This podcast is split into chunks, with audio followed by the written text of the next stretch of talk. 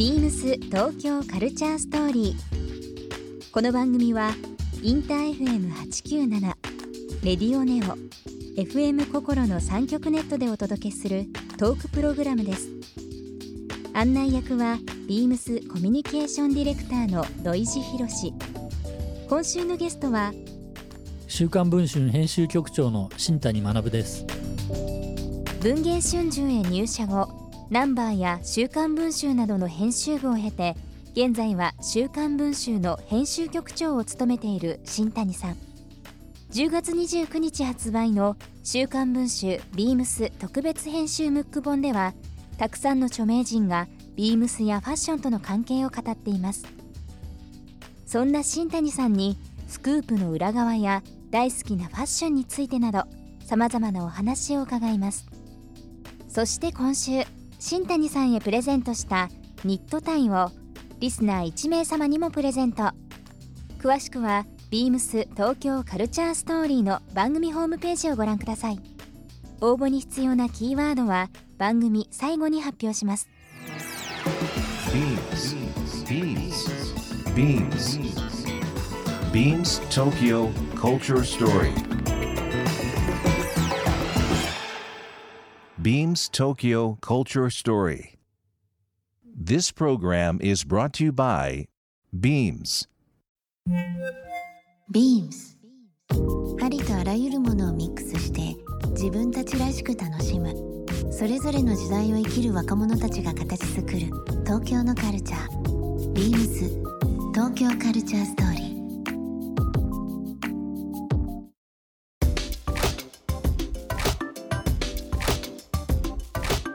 17年ですかね。2年前に、えー出された、えー週刊文春」編集長の仕事術」という部分で新谷さん、これダイヤモンド社が出てる本ですが、まあ、はい。こちらの方拝見した時に、僕このタイトルを見てですね、はい。やっぱりこうちょっと専門的なものなのかなと最初思ったんですよね、うん。はい。あの編集長の仕事術ということなので。ただあのあらすじも、えーいろんな形で、まあ、何回か読ませていただいた時にですね、はい。まあ、第一章から続くものをどんどんどんどんかん見ていくと、うん。自分の仕事とかなりはい。重なるところがありましてですね、はい。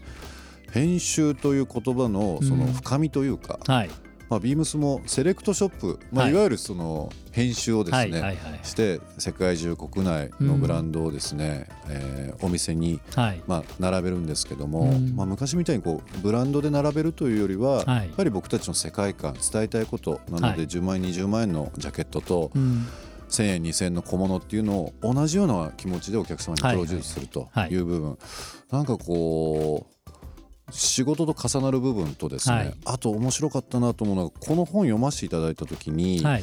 まさにあの編集長の意見として面白いなと思ったのがそのうん。チーム力、はいはい結局人と人との仕事という部分もあるので、うん。まあ、取材される方取材をするチーム、はい。なんかこうタイトルとはちょっといい意味でこうん。う裏切られた中身でかなりまあ今でもあのーちょっとつまずいたりですとかいろんな部分シーンになったらですねいろんな言葉をですねはい。拾いつつ、あのー線引いたりとかしてるところもありますけどもいつもこれを読ませていただいてありがとうございます。おりますけどもはい。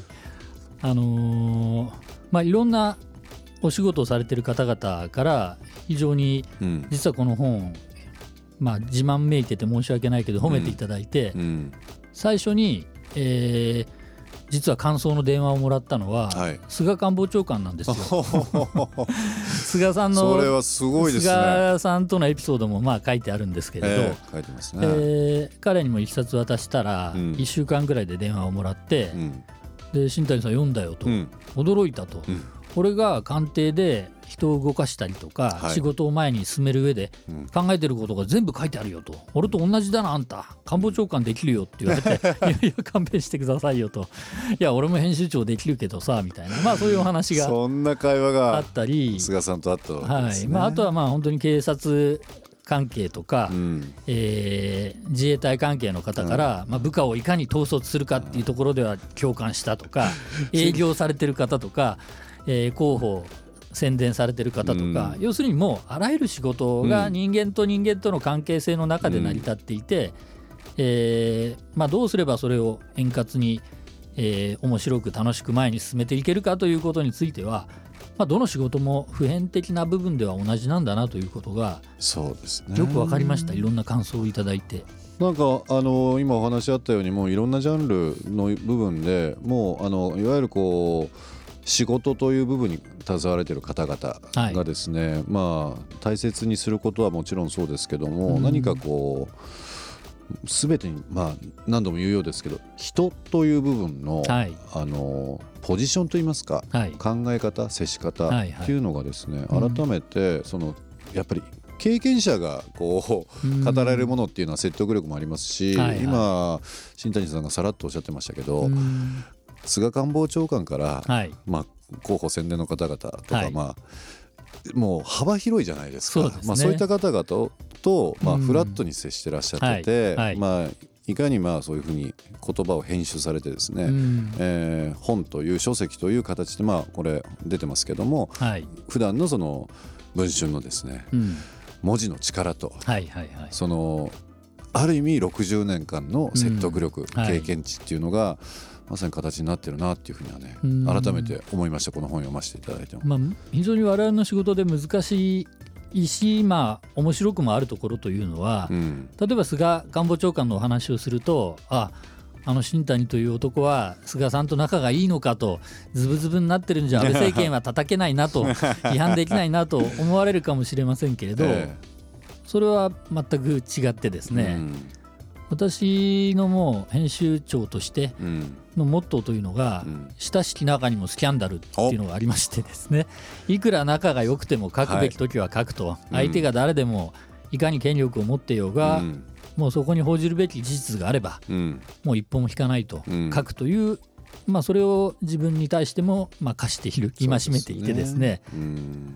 まああのそれでも理解してお付き合いが続く方もいれば、うん。人間関係が壊れることもですね、うん。まあまあまああるんですけれど、うん。でもまあそれだけの、まあ、報じる側の覚悟というのが求められているのかなと。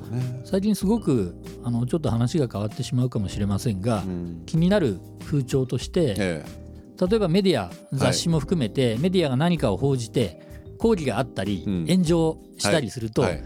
すぐに撤回して、うん。すぐに謝ったりするじゃないですか、はい。はいあれは私は実はものすごく違和感があって、どの程度の覚悟を持ってうん。世の中うにん。これを発信しているのかということがやはり問われる時代でそうですね。あっさり撤回あっさり謝罪だとやっぱり読者に対しても失礼じゃないのかなと、うんその程度の覚悟で読ませていたのかとうんいうふうにやっぱり私なんかには感じられるんで、うんえーやっぱり報じる側情報を発信する側の覚悟が問われる時代になっているなとで。ね。でまあ、さらに言うと、あのーまあ、炎上とか、はい。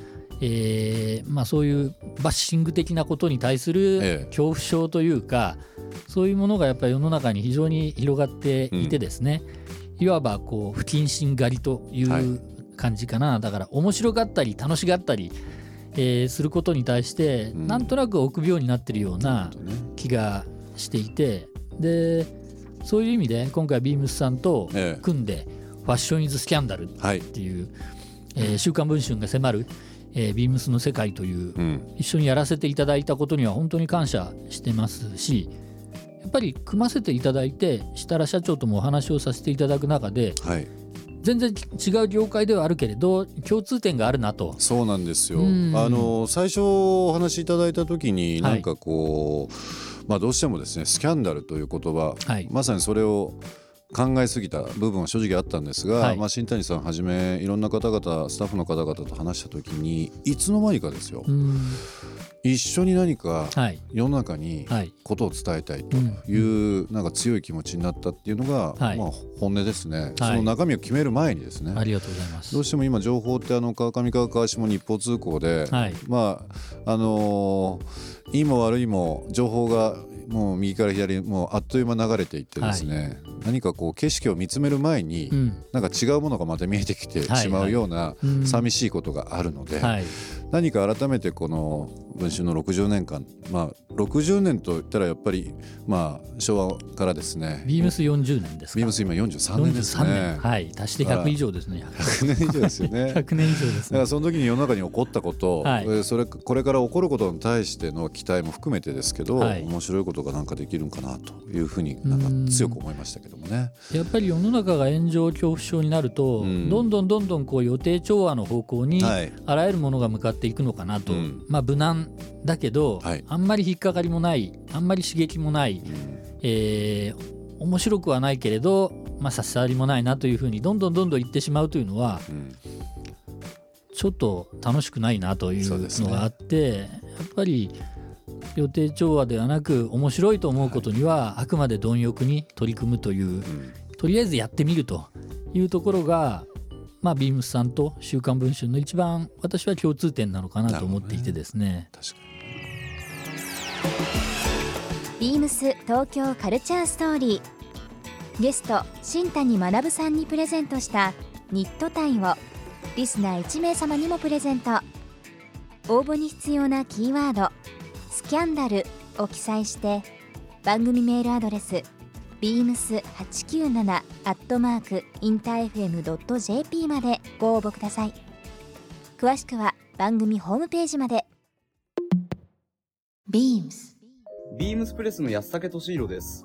株式会社文芸春秋から週刊文春が迫るビームスの世界が10月29日に発売します。週刊文春でスクープの主役となった方々のファッショングラビアや書き下ろし小説、ビームスゴルフがウェア契約を結んでいる渋野日向子選手の独占インタビューやサイン入りグッズプレゼントなど刺激的な企画が盛りだくさん。ぜひお買い求めください。BEAMS 東京カルチャーストーリー Beams Tokyo Culture Story. This program was brought to you by Beams.